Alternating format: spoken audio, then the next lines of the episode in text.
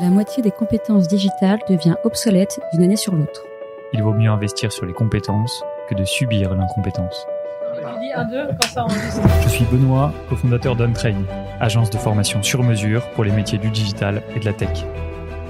Avec l'Avant-Garde, on vous propose de rencontrer nos trainers, ceux qui font le succès de nos formations, ceux qui ont un temps d'avance. Ils sont spécialistes marketing, data, acquisition, produits, et ils viennent vous confier en 5 minutes les clés de leur efficacité. Ce sera court, concret, et ce sera utile demain.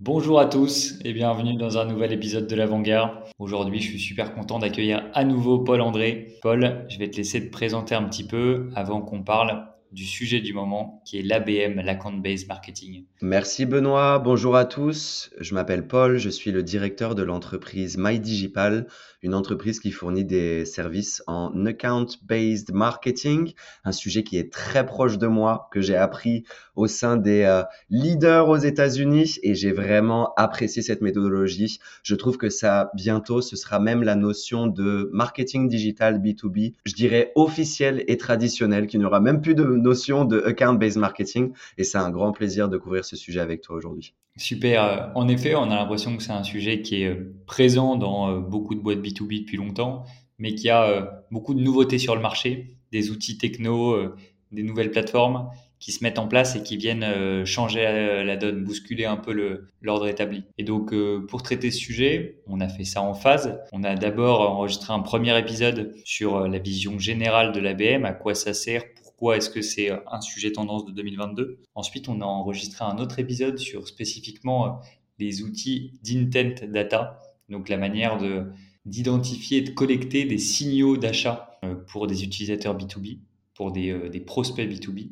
Et aujourd'hui, une fois qu'on a réalisé cette phase de collecte de données, on va parler d'activation. Comment est-ce qu'on se sert de cette donnée pour opérer des campagnes d'acquisition B2B drivées par euh, ces intentions d'achat. Est-ce que je me trompe, Paul, dans le résumé de ce qu'on s'est dit et de ce qu'on va se dire aujourd'hui? C'est parfaitement résumé. Je dirais que les deux mentions les plus importantes des euh, sessions qu'on a effectuées précédemment, c'est qu'est-ce que l'engagement?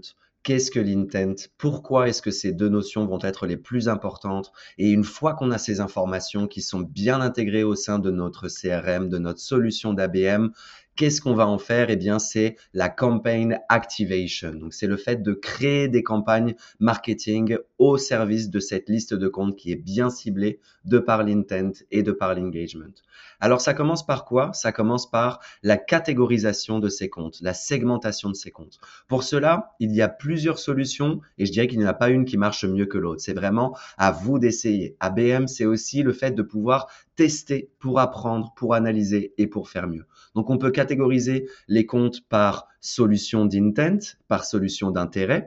On peut catégoriser ces comptes par industry, par taille d'entreprise ou autre données firmographiques, mais on peut aussi catégoriser ces comptes par niveau d'intent et d'engagement. Et ça, c'est là où je vous invite à vous renseigner sur l'approche funnel. Certains d'entre vous auront déjà entendu cette notion de top of funnel, middle of funnel et bottom of funnel. C'est vraiment cette approche funnel que l'on a vu qui marche le mieux, en tout cas dans la, dans la stratégie ABM. Ensuite, les étapes sont succinctes. Je vais vous les lister une par une et c'est vraiment la stratégie qu'on a trouvée qui marche vraiment le mieux en termes d'étapes.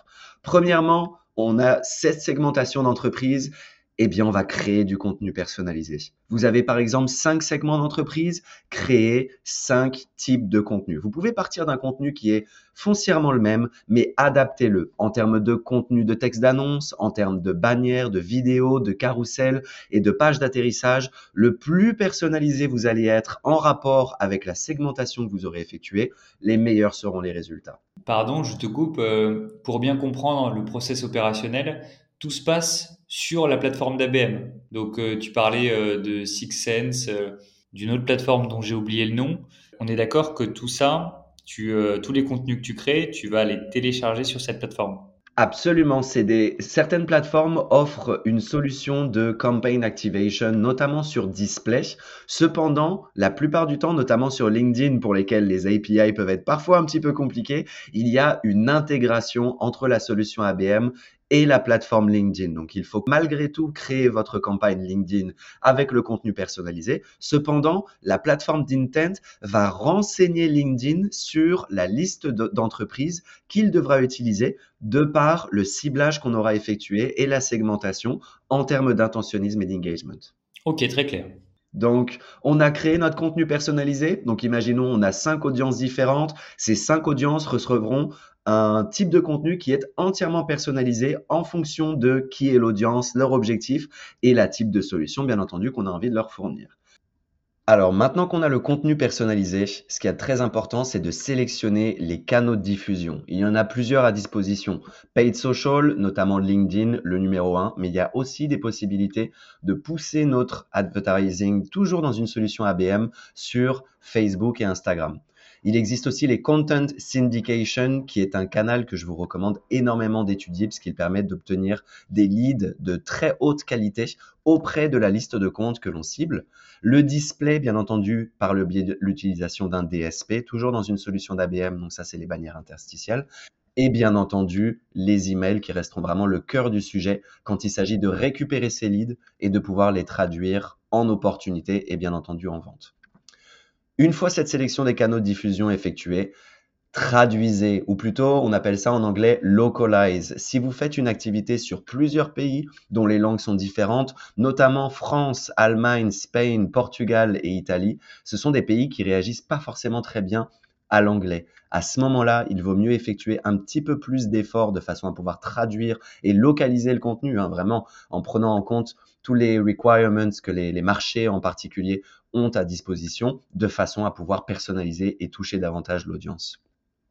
Ensuite, un test du tracking, puisque cet engagement et cet intent que l'on va pouvoir voir au sein de nos campagnes, il faut pouvoir le détecter dans la solution d'ABM. Et ces solutions dont on avait parlé la dernière fois, donc Six Sense, Demand Base, elles nous permettent d'effectuer un reporting. On va pouvoir voir sur une audience définie, ou plutôt sur un segment d'audience que l'on aura sélectionné, l'ensemble de l'engagement qui aura été issu de nos campagnes. Donc on peut se dire, le mardi 13, sur notre liste de comptes, il y a eu trois clics sur notre campagne LinkedIn, deux formulaires de lead sur notre site internet, 30 euh, 000 impressions sur nos campagnes display et deux ouvertures et trois clics sur nos campagnes d'emailing et de pouvoir aller regarder d'un point de vue de l'entreprise en particulier et du lead, quelles sont ces personnes qui ont effectué ces engagements. Donc le test du tracking est clé de façon à pouvoir s'assurer que on traque bien l'engagement. Et pour ça, Paul, tu as l'impression que c'est un gros boulot de mettre en place le tracking sur ces solutions d'ABM que le linking avec les différents outils est compliqué à faire ou euh, c'est bien facilité par euh, ces outils euh, SixSense, DemandBase? L'avantage de ces solutions, c'est qu'ils ont vraiment étudié la question en amont et développé des partenariats avec l'ensemble des canaux de diffusion, mais aussi avec l'ensemble des CRM. Donc en général, c'est une histoire de communication entre la plateforme ABM et les solutions, votre équipe en interne de DevOps, de Marketing Ops, de façon à pouvoir mapper les éléments avec les autres. Mais c'est quelque chose qui a été vraiment simplifié de la part des solutions d'ABM en termes de points de connexion avec le CRM, mais aussi avec les, les campagnes d'activation, donc LinkedIn, DSP, emailing, etc. Oui, tout à fait.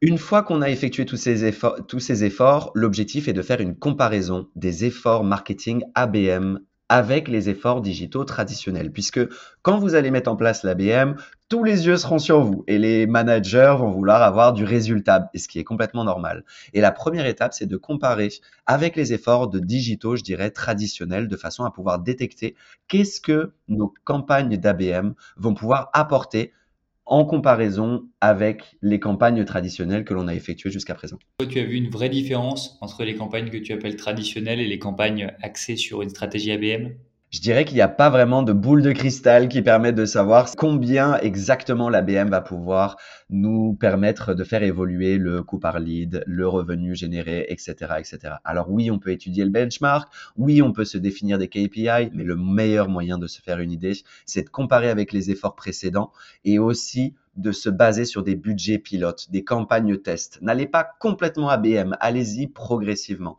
Mais pour vous donner quelques chiffres, on voit un CTR, donc le click-through rate, 4 à 5 fois plus importante sur des annonces qui sont personnalisées en comparaison des annonces qui soient très, je dirais, génériques. Une accélération de 30 à 40% en termes de rapidité de conversion entre un MQL qui est un lead où on se dit vraiment que c'est un lead de qualité qui nécessite une conversation avec les vendeurs et une vente. On voit une augmentation de la taille des opportunités de 20 à 30% de par le fait qu'on arrive à cibler le prospect et à lui parler vraiment de la solution qui nous intéresse. Mais on peut aussi incorporer des messages auprès de solutions qui sont tierces à celle-ci de façon à ce que le prospect soit intéressé par l'ensemble de nos solutions plutôt qu'une la visibilité sur les entreprises qui sont déjà en recherche active. Enfin, ça, c'est quelque chose qui est absolument formidable et qui est complètement nouveau de par ces solutions émergentes. Le fait de pouvoir se dire, cette entreprise est en ce moment même en train de consommer du contenu en rapport avec la solution que je vends. Ça, c'est quelque chose de formidable. Et bien entendu, une chose qui est super importante, qui a été très rare jusqu'à présent, une meilleure cohésion entre les équipes vente et les équipes marketing. On sait qu'il y a toujours eu une petite bataille, je dirais, entre ces deux départements. Et on voit que la mise en place d'une stratégie ABM a vraiment permis d'harmoniser ces deux départements et faire de travailler main en main pour obtenir des meilleurs résultats. C'est en effet un sujet clé. Ce sera l'objet d'un nouvel épisode sur l'avant-garde qu'on enregistrera dans quelques jours. Donc on sera ravi d'en parler avec toi, Paul. Merci pour tous ces éclairages. C'était euh, très clair et très instructif pour savoir concrètement comment mettre en place sa stratégie d'ABM. Merci Benoît et à bientôt. À bientôt. Salut Paul. Salut.